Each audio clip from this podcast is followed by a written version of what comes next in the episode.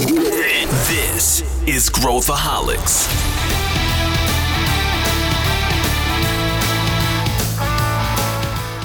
Olá, aqui é Pedro Van Gertner, eu sou o CEO da ACE e esse é Growthaholics, o podcast para quem adora inovação e empreendedorismo. Marketplaces, você sabe como escalar um marketplace ou uma plataforma? Você sabe como gerar valor para os dois lados do marketplace? Esse é um processo fundamental para quem está empreendendo esse modelo de negócio. E a gente vai debulhar esse assunto ponta a ponta, junto com a Luísa Leite, que é coordenadora de aceleração aqui na Ace Ventures, e o Pedro Carneiro, que é sócio aqui da casa. Vem com a gente! Estou aqui com duas figuras para a gente entrar a fundo nesse tema. Estou com Luísa Leite, uma veterana já do Growthaholics. Tudo bem, Luísa?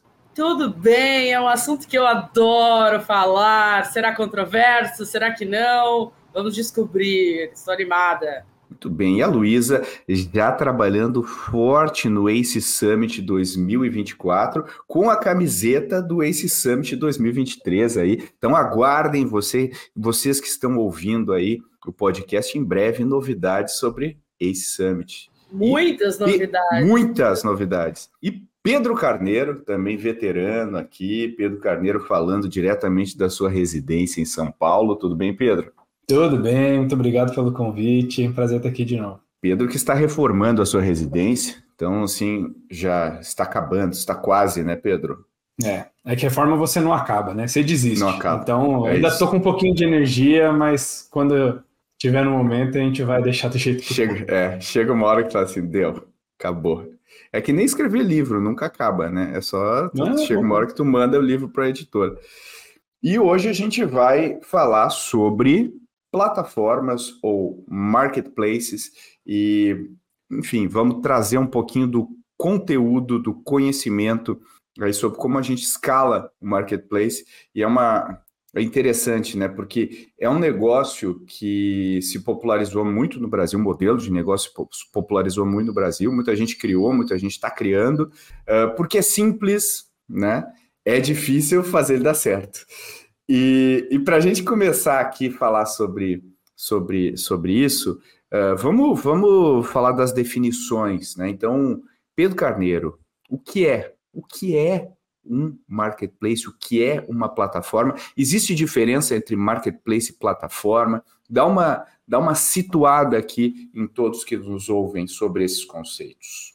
Legal, muito bom. É, quando a gente olha para um negócio, tipo um SaaS, né, um serviço que você paga mensalmente, a gente pensa no negócio como se fosse uma linha de fluxo único, né? Ou seja, você tem a empresa, ela tem um software ou um serviço, ela presta esse serviço para o cliente e acabou.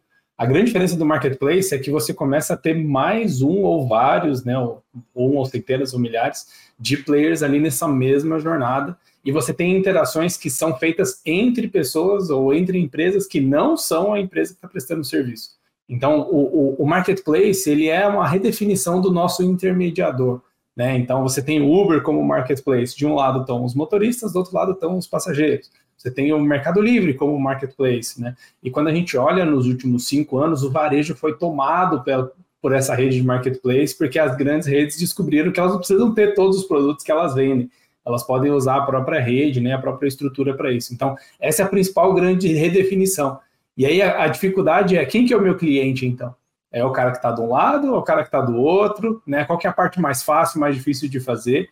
E como qualquer intermediador, desde lá do início, a gente tem que manter todas as pontas felizes e motivadas para continuar na, na estrutura. Né? Então, acho que essa é a principal dificuldade.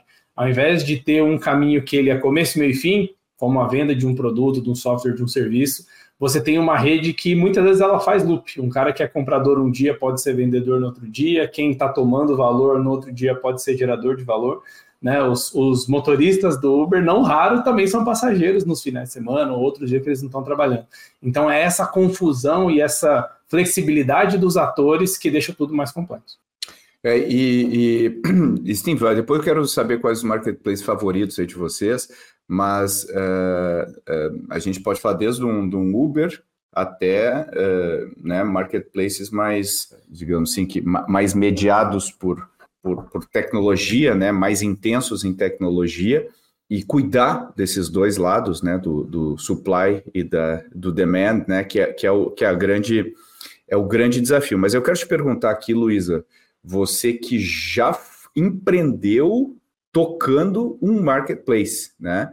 Um, e a minha pergunta para ti, uh, e eu também já empreendi tocando marketplace, né? Que o Zupa, que era a nossa empresa anterior, era, era um marketplace também. Tinha restaurante de um lado e pessoas que vão comer do outro. Depois eu posso comentar sobre a minha experiência, é, que eu já digo que é bem mais difícil do que parece. É, mas eu queria ver você, o que, que você aprendeu quando você tocou o marketplace? Nossa, Pedro, o que, que eu aprendi? Eu sempre falo que foi a minha grande universidade, assim, foi a minha grande faculdade, porque essa parte que o Pedro está comentando aí das duas pontas, né? Que hoje a gente fala em duas pontas, mas isso pode ser um papo para mais para frente, mas a gente está vendo aí várias outras pontas surgindo também em outros marketplaces. É, eu acho que isso traz muita riqueza, porque você tem a demanda e a, e a, oferta, e você tem que ficar sempre nessa, né? Que é a, a, a, o marketplace tem duas coisas tradicionais, né? O ovo, a galinha e como é que você faz com o bypass? Então, eu acho que essas eram as perguntas que os, os investidores mais faziam para a gente, é, e a gente pode falar sobre elas, porque eu acho que é bem importante para quem está ouvindo. Mas essa questão de gerar uma boa experiência para as duas pontas foi um, um, grande aprendizado que a gente teve, com certeza, porque é como, como, como engrenagens, né? Tem uma hora que uma precisa de muito mais atenção do que a outra, e como que o time de founders e o time de é, operação é, se divide é super importante. Acho que essa união dos times, quando a gente fala é, em marketplace, ela é super importante. Os papéis bem definidos foi uma coisa que a gente aprendeu meio que na marra, assim, é, porque é, o marketplace pede, né? Ele pede volume, ele pede robustez. Então, isso foi uma coisa que a gente aprendeu muito na marra.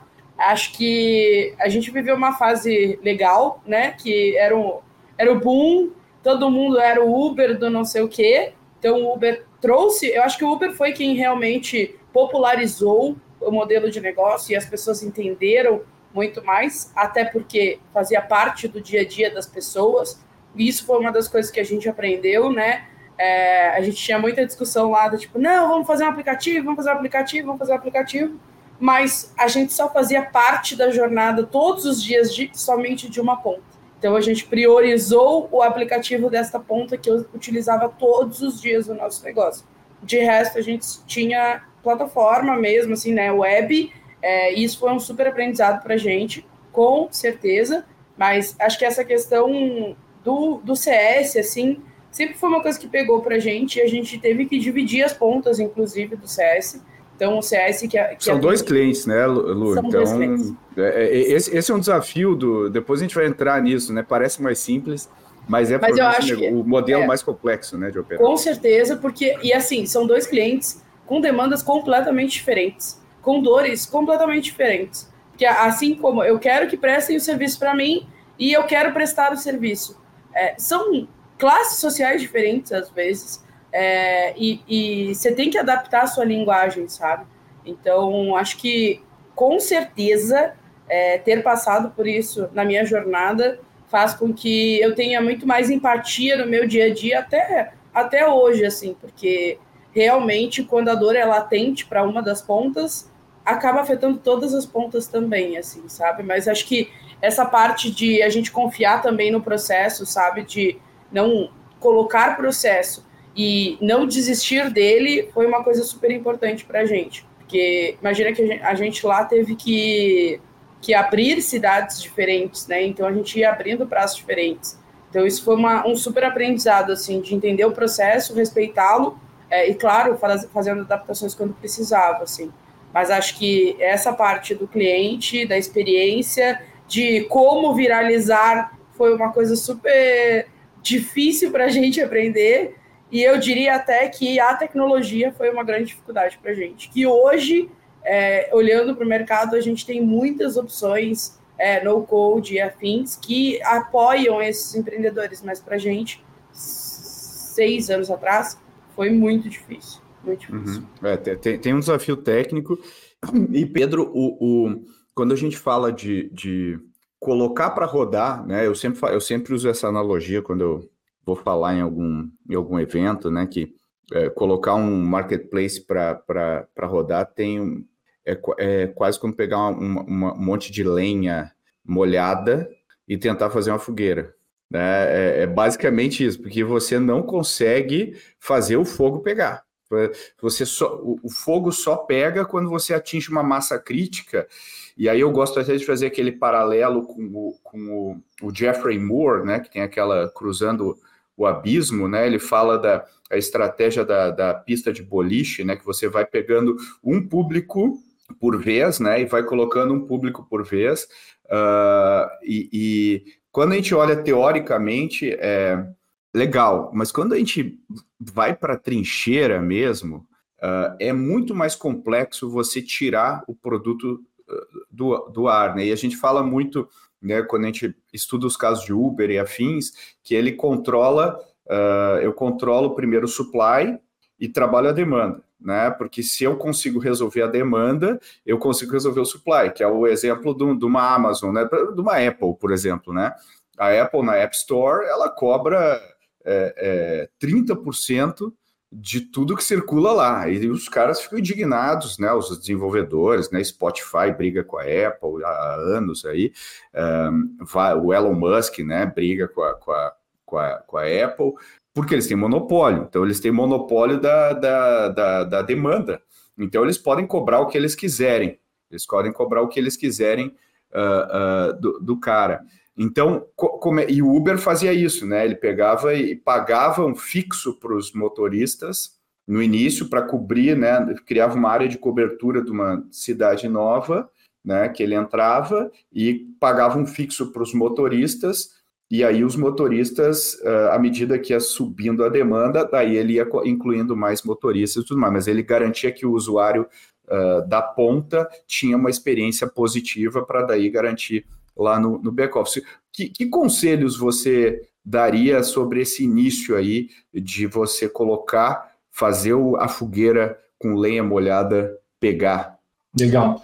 Uh, a, a, gente fala muito aqui com um empreendedor que está começando o marketplace, e eu acho que o modelo de marketplace é o que tem maior diferença entre o desafio percebido pelo empreendedor uhum. e o uhum. desafio real que o negócio vai, vai precisar fazer porque é, é um modelo que ele cativa muito quem está começando o negócio, porque na prática, né, quando o empreendedor olha e fala, bom, eu vou criar um marketplace de, sei lá, vender é, garrafa d'água. Eu não preciso vender. Quem vai vender é a pessoa que está no marketplace. Então é mais fácil.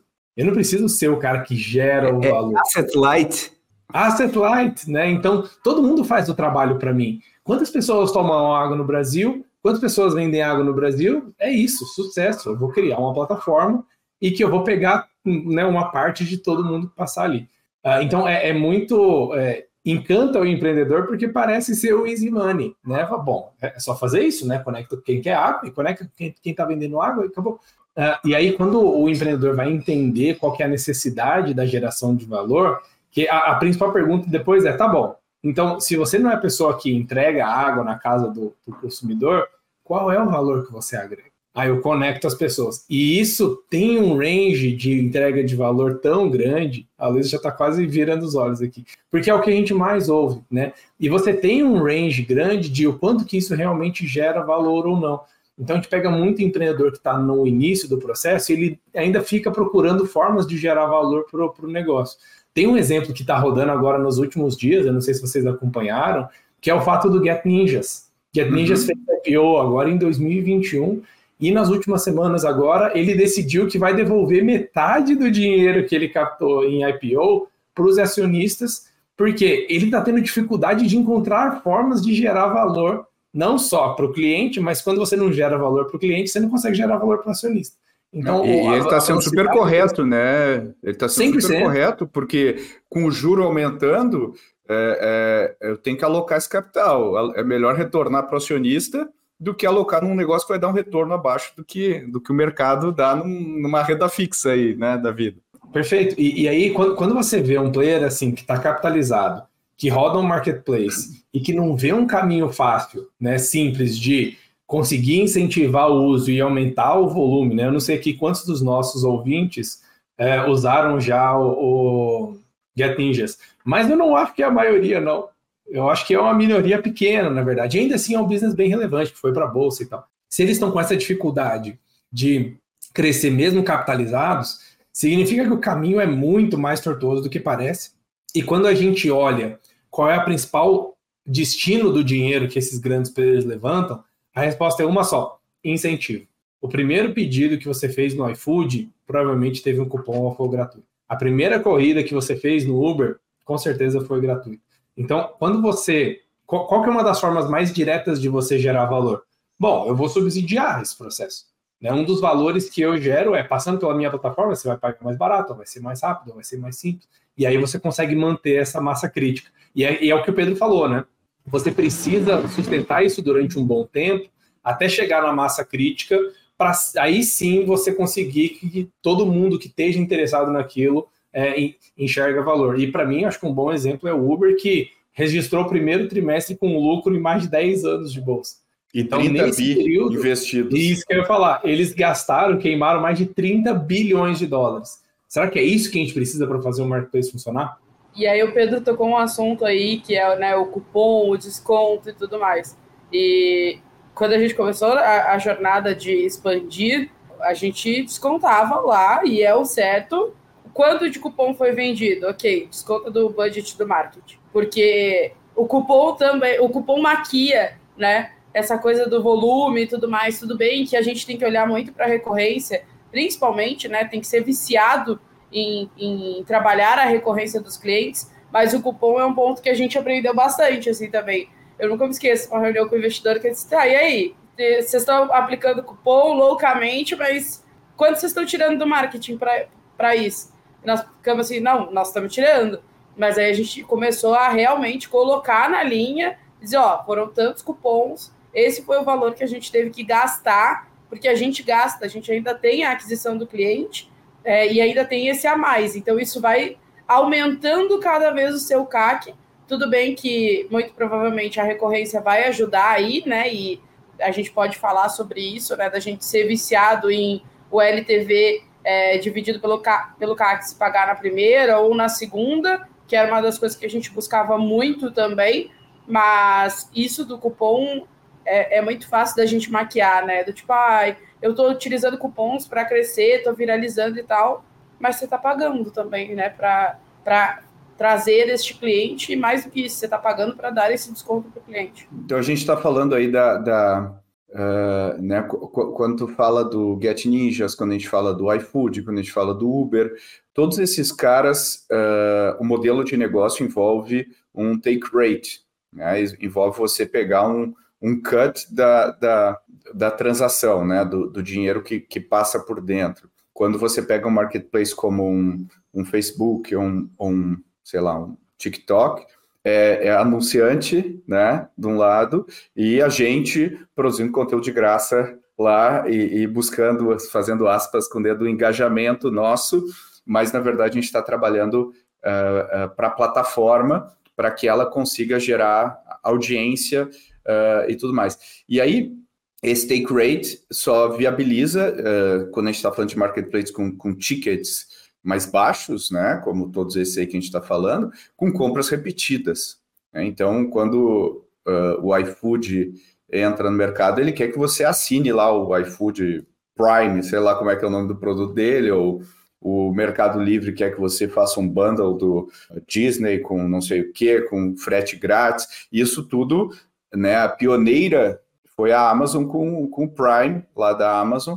E hoje a gente. São várias estratégias para que você consiga fazer com que a pessoa faça compras repetidas nesse marketplace. E é bem mais difícil do que parece quando a gente vai desce para o Unit Economics desse negócio não é, é, um negócio extremamente complexo de monetizar, né? São poucos os marketplaces que conseguem chegar lá. Um, com uma massa crítica grande, e dois, com um volume de grana legal. Quando isso acontece, né, como o Google, como Meta, é assim, dinheiro infinito, é dinheiro infinito. mas a gente vê outros marketplaces como Uber que chegaram lá e não é dinheiro infinito, né? Quer dizer, então, Pedro, como uh, uh, né, entendendo isso que, que você falou, né, que a Lu falou também do, dos empreendedores estão olhando de fora e falando, porra, vou criar um marketplace e vou colocar o negócio para rodar, né? E, e, e, a gente viu agora, por exemplo, é, é, muito difícil vencer o efeito de rede e, tudo mais, e a gente viu claramente a meta colocando threads para competir com o Twitter e achando que não, vou criar, blá, blá. O, o, efeito de rede do, do Twitter é muito poderoso, né? É, é muito difícil você romper com isso e, e, competir num mercado como esse, né, Pedro? Então, né, pra, pra, eu não quero também jogar um balde de água fria em quem está nos ouvindo aqui e tem o marketplace, mas, mas vamos ajudar essas pessoas a pensar um pouquinho sobre o negócio delas e avaliar quais são os elementos que eu deveria me preocupar na hora de pensar sobre o meu negócio? Muito bom. É, eu acho que tem algumas coisas que a gente estava comentando que ajudam o empreendedor a, enxergar melhor. Né? Acho que a primeira coisa é se o teu endgame, né, para um marketplace funcionar bem, ele precisa de massa crítica e de recorrência, você precisa calibrar muito bem qual é o nicho que você vai entrar. É muito difícil você olhar para marketplaces que ficam muito grandes, em que são muito nichados e uma frente muito específica. Nesse caso, talvez até jogue contra o que a gente fala normalmente para SaaS, por exemplo, que atenda muito bem um público específico, depois você começa a expandir. Nesses casos de marketplace, você não consegue, o, o MVP, o primeiro modelo que funciona, não é necessariamente aquele modelo com 10 clientes, com 100 clientes. Essa massa crítica, como você precisa dessas conexões entre clientes, né, cliente fornecedor, o mínimo necessário para o negócio começar a rodar, ele é muito maior. Isso significa que não dá para você começar necessariamente atendendo só pessoas do Rio Grande do Sul, carecas de óculos e etc. Porque você vai diminuir muito o teu nicho e pode ser que essa lenha não pegue fogo, né? Que é o que você comentou antes. Então acho que essa é a primeira coisa. Quando eu olho para quando a gente olha para marketplaces que são muito nichados, você tem um risco muito grande de você nunca chegar nesse na massa crítica, porque você precisa dominar uma parte muito grande do, do teu público. Quando você é, olha para. E, e, paradoxalmente, né, Pedro? É, é, é, muito, é muito fácil o fogo não pegar se não for nichado no início, né? Exato. E, esse é o paradoxo que, que, que, que esse empreendedor se, se, se for para todo mundo, ferrou. Se não, é. se for para só um, ferrou também. É, exato. Tem, tem, tem um, um, nicho muito específico aqui, porque a gente consegue olhar até Uber Eats e Rappi versus iFood, por exemplo. Né? O RAP ele veio com uma proposta bem mais ampla e foi a dificuldade de comunicar essa proposta ampla que, faz, que fazia as pessoas não pedir restaurante pelo RAP. Comida iFood, comida iFood, entrega Uber ou Log, que, por exemplo, hoje está bem forte. Então, você precisa ser específico o suficiente para comunicar a tua proposta de valor né, e conseguir ficar na cabeça do cliente, mas você não pode ser tão específico a ponto de não ter massa crítica para te usar. E é um, um, um ajuste muito fino, assim, muito difícil. E, eu acho que uma outra dica aí para a gente levantar a bola, que é escolha bem o tipo de transação ou tipo de valor que você quer intermediar. Quando você vai para transações que são pouco recorrentes e com valor muito alto, sei lá, vou vender um apartamento, vou vender um carro, e tem vários uhum. marketplaces que fazem isso, tá? Uhum. Só que quanto mais você vai para transações não recorrentes e com valores mais altos, mais difícil é você monetizar no take rate. Quando você olha com e-carros, web motors e etc., eles são marketplaces, só que eles não conseguem pegar 20% da venda do teu carro, porque pelo valor do carro e pela falta de recorrência, você não vende carro toda semana, é impensável você tirar essa margem ali do, do, do vendedor. Por, então, como que eles é, acabaram monetizando? Do jeito do Facebook TikTok. Anúncios, posicionamento e etc. Então, quanto mais você vai para o ticket mais alto, mais difícil é você entrar no meio da transação, você tem que ir para outros modelos de negócio.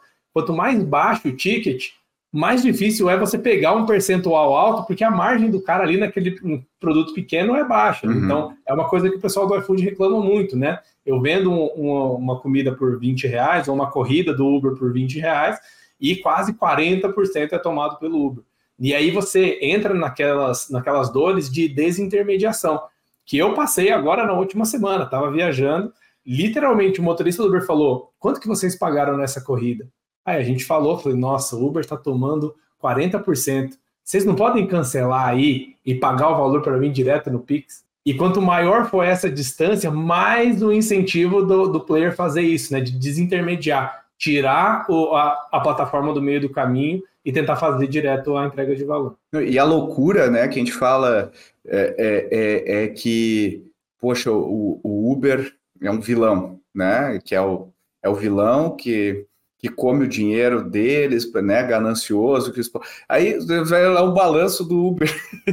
Só queima, só queima. só queima a caixa. Cara, eu tive uma discussão louca com o motorista esses dias, esses dias eu tive uma discussão louca com o motorista, que ele dizia, não, o pessoal do Uber é milionário, a, a empresa dá, dá muito dinheiro, e não sei o que. Se não, moço, não. Não ganha. Você tá vendo toda essa publicidade aqui, esse outdoor, o não sei o quê, e ação não sei o quê, isso tudo são eles que pagam. Na verdade, é a gente que paga, você que paga também, mas tem que sair o dinheiro, tem que sair de algum lugar. E quando a galera vê que é Uber, eu tenho certeza que, que soca o dedo para justamente eles pagarem mais também. Eu tive uma discussão louca com o motorista, e eu acho que essa é a parte mais difícil, nessa parte de olhar e, ah, putz, vou fazer o processo separado e, e, e, eu, eu, toda vez que eu chego no aeroporto aqui de Congonhas, eu olho e digo assim, cara, quem, quem são as pessoas que pegam esses moços que estão aqui? Uber, Uber, Uber, 99, Uber. Quem são essas pessoas? Porque eu, eu nunca vi, nunca vi. Esses dias eu até tive que pegar um táxi, porque não tinha Uber de jeito nenhum. E eu disse, olha só, voltei aos tempos dos Incas. Mas é, é, essa parte de, ah, o bypass, o bypass é sempre a coisa que todo mundo pergunta.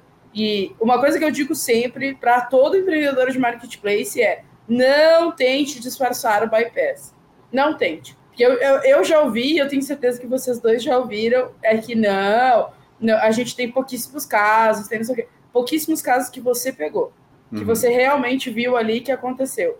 Porque com certeza, quando são essas dos pontos, você tem take rate e afins, isso acontece, tá?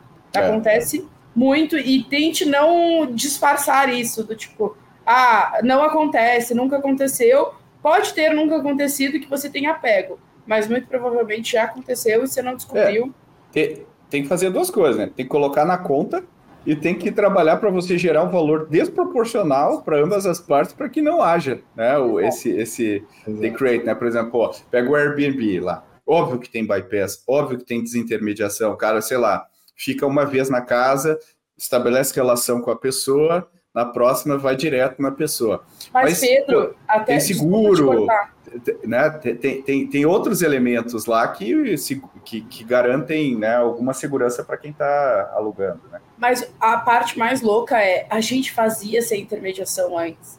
Você ia para, sei lá, Santa Catarina, uhum, vai, é. você gaúcho. Separava as pessoas na rua e dizia: Você tem uma casa para alugar? Eu tô querendo alugar uma Verdade. casa. Parava mesmo. Você fazia isso. Então, é claro que vai existir. É a mesma coisa, tipo, você chamava o táxi antes, você marcava com um motorista executivo, você contratava uma diarista para sua casa por indicação e tudo mais. Então, é muito difícil de você quebrar também essa, é o que a gente fala, né, para você realmente mudar uma, uma empresa, uma mentalidade um, e tudo mais, você vai levar mais de cinco anos de construção. Vai, vai. Você, que é um growthaholic de carteirinha, quer ficar sabendo na hora que um novo episódio vai para o ar, direto no seu WhatsApp? Se a resposta é sim, então entra na nossa rede de transmissão via WhatsApp. É o alerta mais rápido que você vai receber sobre o nosso podcast e outros temas importantes. E você pode compartilhar esse link com quem você quiser. Essa é a hora de convencer aquele seu amigo ou amiga a ouvir o podcast. É gratuito e feita com muito carinho para você. Te vejo lá. E, e, e sabe o que estava me ocorrendo aqui? Estou pensando em pivô. Eu, eu acho, uma hipótese aqui levantando para vocês, que o empreendedor de, de marketplace, de plataforma, tem que fazer mais pivôs do que outros modelos de negócio. Se você for olhar historicamente, né? O Uber, o Airbnb, né? Todos esses caras, como começaram como estão hoje, pega um empreendedor SaaS, né? geralmente o produto vai se refinando, vai se concentrando na proposta de valor central e tal. Mas os marketplaces, eles pivotam de uma maneira mais radical, porque eu acho que é tão imponderável o valor uh, que você tem que gerar para aquela ponta que, que, que, que eu acho que os bons marketplaces vão otimizando para o valor correto, e aí eles vão conseguindo capturar, enquanto que os marketplaces que andam de lado ficam insistindo no mesmo modelo e tentando compensar com marketing, com, com outros elementos, né? Então, eu acho que esse pivô de você entender onde que pega o, o, calo, né? Onde que aperta o calo do cliente, é um desafio grande de, de, de condução do negócio, e eu acho que essa talvez seja uma das barreiras para para muita gente, porque você tem que acordar hoje e falar assim, peraí, qual que é o valor que eu estou gerando de fato para esses caras, né? Tem um, uma coisa que eu estava pensando agora, O que, que, mudou nos últimos 10 anos, que 10, 15 anos, né, que o Uber tá, tá entrando no mercado e tal? Com todo mundo com internet rápida, banda larga no bolso e todo mundo conectado, o, o valor agregado do que eles chamam de conexão, ele tende a zero.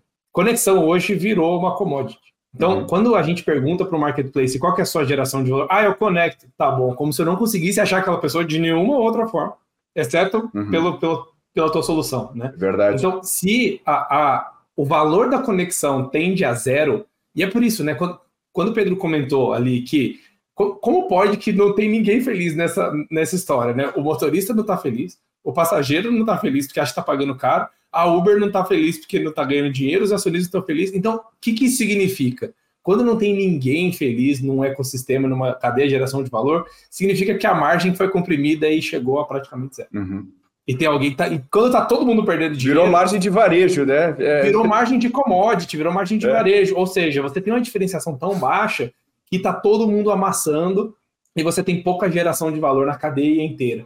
Então virou commodity, né? Então, se a conexão tá virando commodity, tudo bem, é necessário, fundamental você fazer a conexão. É, mas é a mesma coisa que ter um site. Ninguém chega pra gente fazendo um pitch hoje e falar qual é o seu diferencial? Eu estou na internet. Meu, isso acabou, né? Então é a mesma coisa para o marketplace, né? Se a tua geração de valor é a conexão, ah, eu conecto as pessoas que nunca. Não, não é, isso não acontece mais.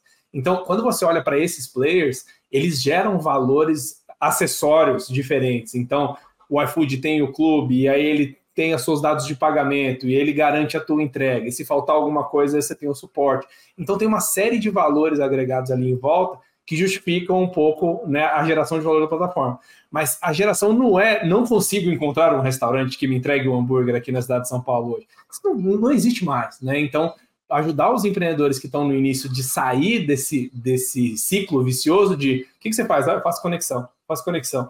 E se o empreendedor achar que isso é o suficiente, o negócio não vai nem sair do chão. Eu acho que cada vez mais a gente vai para a experiência. Vamos lá, né? A gente está falando muito de B2C, é, que para mim, na minha humilde opinião, é o mais difícil. Toda vez que o empreendedor fala para mim, não, eu tenho um marketplace B2C, eu abraço ele e, e, a gente fica ali uns 10 minutos abraçado. Não, zoeira. É, mas é, essa parte da, da entrega de valor, ela tem que estar tá muito voltada para cada vez mais para a experiência. Então vamos pegar o caso de um B2B. A gente tem uma, uma startup aqui que é o um marketplace de eventos que nos apoia no Ice Summit e é quem gera uma experiência wow para os nossos clientes e para a gente.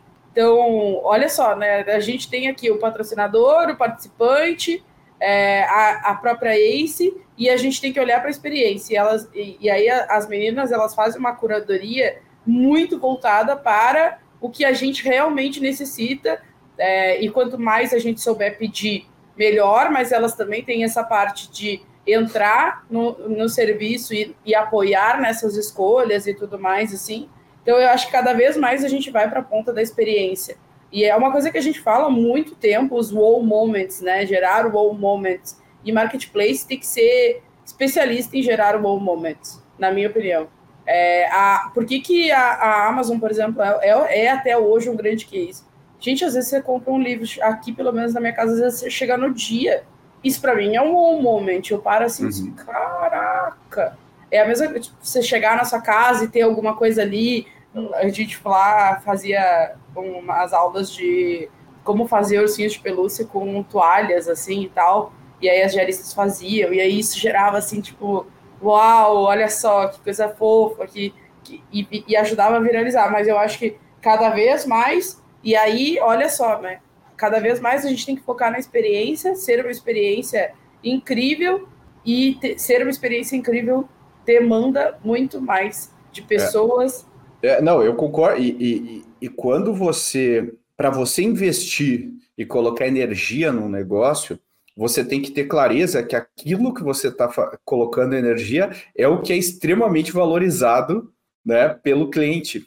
É, então, quando você pega um. Porra, você vê o, a, sei lá, o Mercado Livre, né, Meli, é um marketplace fenomenal, né? Uma coisa que a execução dos caras é algo fora de série. E aí você fala, não, é, eles conectam e tal. Os caras têm uma, têm uma operação logística os caras têm aviões e aviões e, e né, é, é, um negócio gigante, né, que, que, que consegue se, é, é chegar lá. E, e, daí a gente está falando, né, parece que a gente acha que marketplace é um negócio ruim, né, mas, mas só para dar um exemplo de um, de um marketplace uh, uh, né, não muito não muito falado, que é o OnlyFans. O OnlyFans é um marketplace. E eu estava vendo que o, o, o, OnlyFans foi comprado, né? Quem, quem comprou o OnlyFans foi um cara, esqueci o nome dele, e ele pagou algo na, na casa dos, sei lá, é, menos 100 milhões de dólares, né? Menos 100 milhões de dólares.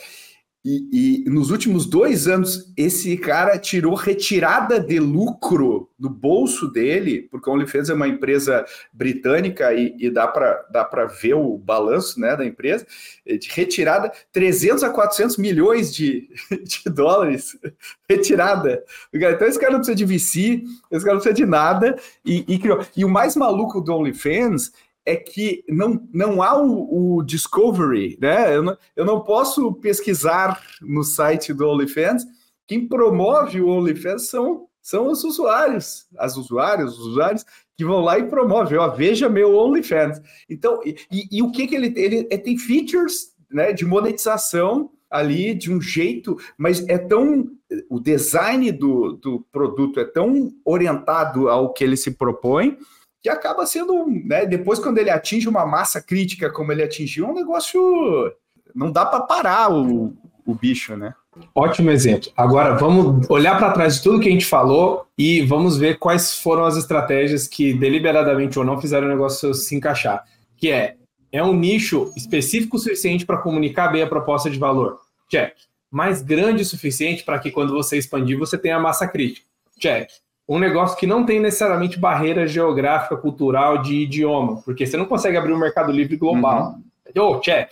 Legal. E você tem, primeiro, recorrência. Check. O valor não é alto o suficiente para promover desintermediação. Check. Então, você vai, sabe, pegando esses, esses tópicos todos que a gente vai falando e o modelo ele encaixa por conta disso. Né? Porque o valor é pequeno, mas é altamente recorrente, todas as cobranças são basicamente mensais, né? E ainda assim ele vai colocando vários add-ons para você uhum. conseguir é, outras gerações de valor ali. Então, é, é, é, o que você falou, né, Pedro? Não, não é que o modelo de marketplace ele não é, tem mais valor, tem muito valor. Só que são poucos os nichos que você ainda consegue explorar em cima disso, mas eu acho que a principal diferença está na cabeça do empreendedor. Tem muito uhum. empreendedor que acha que o marketplace é o business de conexão. E olha tudo que esses caras estão fazendo no OnlyFans, por exemplo né? É tudo menos conexão. Conexão é uma parte, beleza. Só que eles construíram toda uma, uma suíte de geração de valor que é muito diferente do que você ter um Google que só faz a conexão desses players. E esse é um modelo de negócio que eu acho que é, mais, é muito legal da gente destrinchar mesmo, porque, pensa, eles não podem, por lei, fazer ads tradicionais como todo mundo faz, né? Ah, eu vou subir um ads aqui na, no, no, Facebook, no Instagram, é, no Google, eu não posso. Não pode, tá? Realmente não pode. É, ele tem que ir para o meio mais tradicional, vamos dizer assim, e ele não pode dizer o que ele faz, ele só pode colocar a marca dele. Então, o nível de viralização dele tem que ser é, muito mais diferente. Alto, é, é muito mais alto, alto possível. É. Muito alto, o mais alto possível. E aí, para você viralizar, não só no Brasil hoje, mas no mundo inteiro, você tem que ter uma, uma experiência é, transformadora para o teu usuário de qualquer ponta que seja. Então imagina só, ele pegou e digitalizou uma coisa que já era digital, tudo bem, né? Mas não tinha segurança para nenhuma das pontas. Então a gente tem vários casos desses aqui também no Brasil que você olha e aí sim você realmente democratiza. que para mim é o que mais me dói toda vez que eu escuto um empreendedor dizer estou democratizando o mercado de tal coisa. Não, aqui estamos. A gente está dando acesso, está dando segurança, está é, tá dando a segurança do pagamento também, porque isso sempre foi uma dor desse mercado de será que eu vou receber ou não? E se eu não receber, será que eu vou apanhar, por exemplo, no caso aí de, não do OnlyFans, mas tipo, do, do atendimento presencial, vamos dizer uhum. assim. É, então, o nível dele de execução para essa parte de marketing, viralização e criação de comunidade é, e de brand lovers tem que ser muito maior.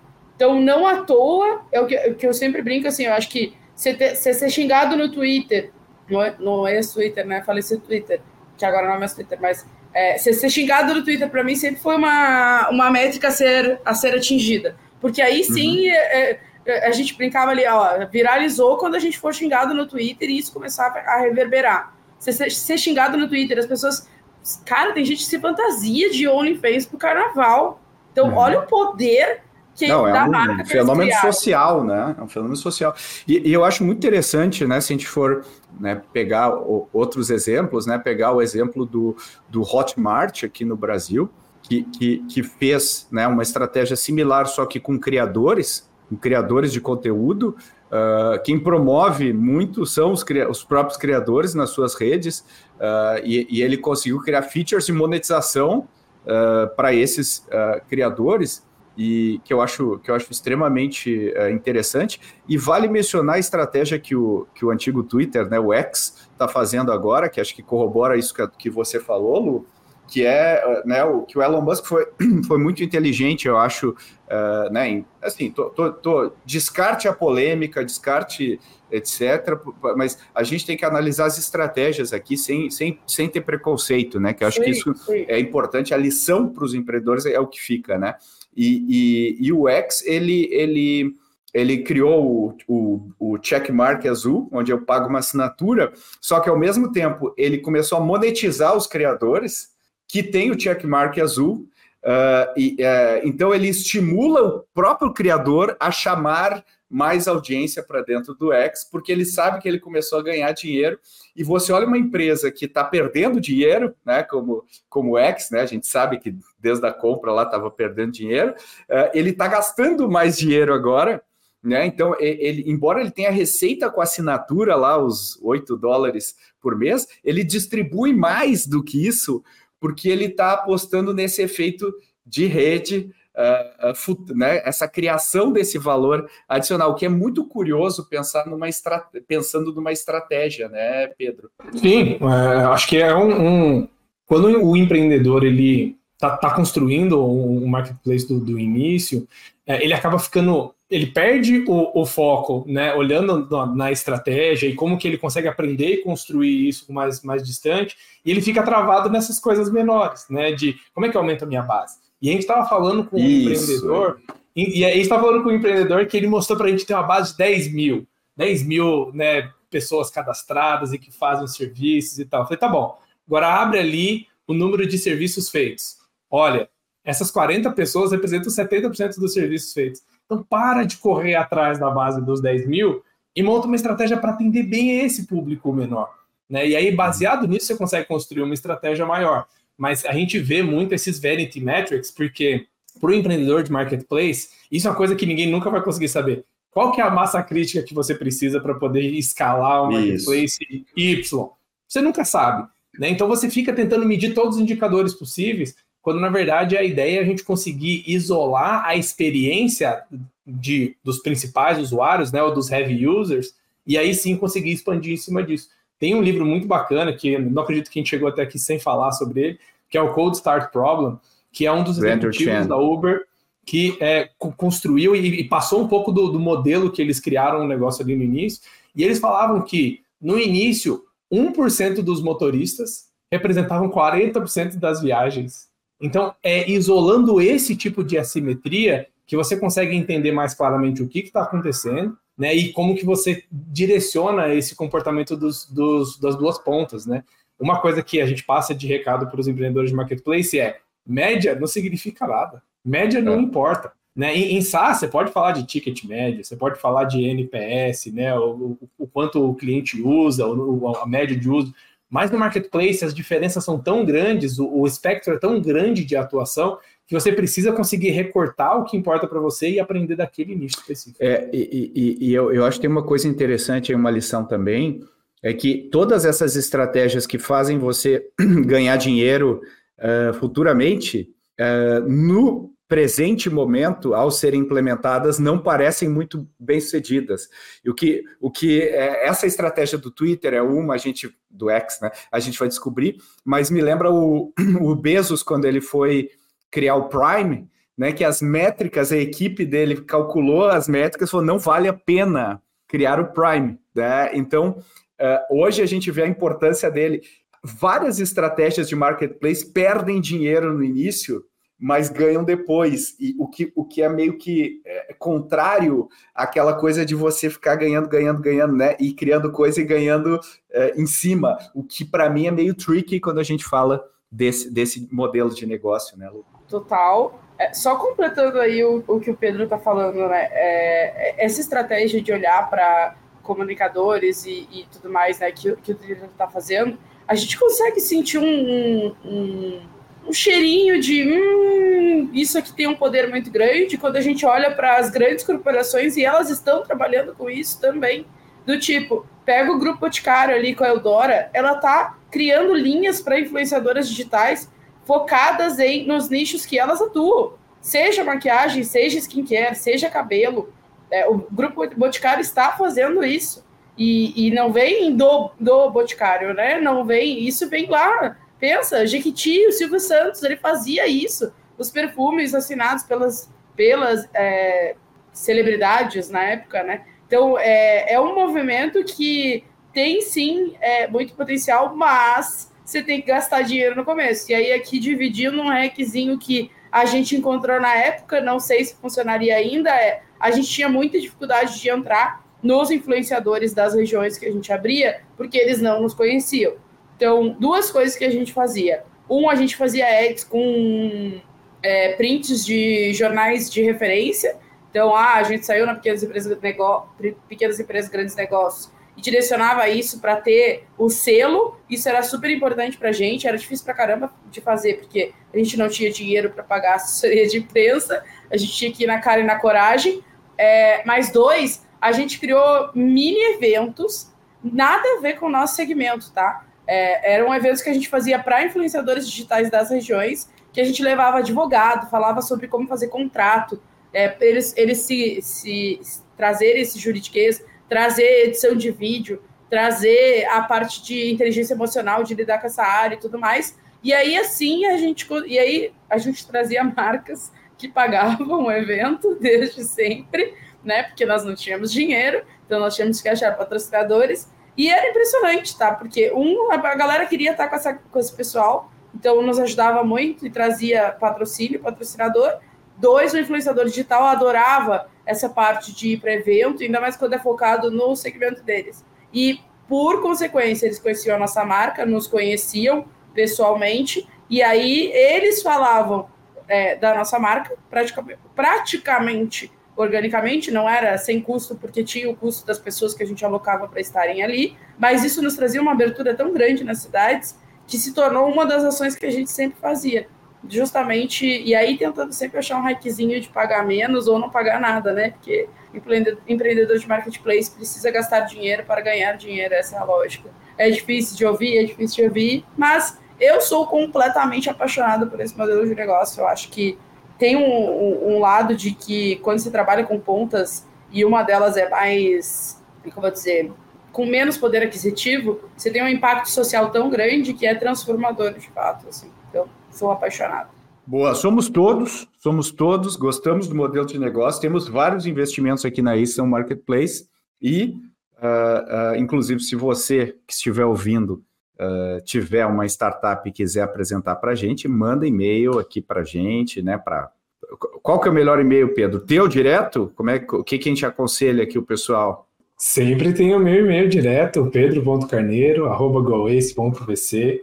Mas também tem as nossas redes, né? Tem muita gente que, que, procura a gente no LinkedIn, Pedro Carneiro, Luísa Leite, todo mundo do time ali é, recebe muito bem. Mas para quem quer mandar o deck cair já no processo mais estruturado, tem o é, Startups, né, aceventures.com.br, e ali tem a nossa frente de investimentos. Quando você entra, tem três perguntinhas: é o nome, uh, algumas informações sobre a empresa, região, e manda o seu pitch deck, super simples de fazer menos de dois minutos para a gente conhecer o seu negócio. Ou seja, zero estresse e dá para você é, é, é, receber um feedback aí, um, um, um, um, contato nosso que a gente sempre agradece. Então, Pedro, obrigado aí pela tua participação e Luísa Leite, muito obrigado também pela sua participação neste episódio que eu achei bem divertido. Eu que agradeço, sempre um prazer estar com vocês. É isso, prazer é meu. E aí, você aprendeu? Gostou desse episódio? Curtiu? Se você curtiu, a gente quer ver a sua opinião. Então entra lá na caixinha, na caixinha do Spotify e comenta. Fala o que, que você gostou, o que, que você não gostou, o que, que você discorda, o que, que você concorda, quem que você gostaria de ver aqui que assunto que a gente ainda não abordou que seria útil para você, a gente vai ter muito prazer em abordar esses temas. E também, você que chegou até aqui, a gente pede 30. Não, não é 30 reais. A gente pede 30 segundos do seu tempo. 30 segundos para você compartilhar. Pega o linkzinho desse episódio, pega uma imagem, bota nas mídias sociais, coloca o que você aprendeu, marca a gente, a gente adora ver. Manda no WhatsApp para amigos, amigas, grupos, a gente pede para você esses 30 segundos, porque isso ajuda a gente a chegar a cada vez mais pessoas e todos nós aqui que fazemos esse podcast acontecer, agradecemos imensamente a sua ajuda. Valeu e até a próxima.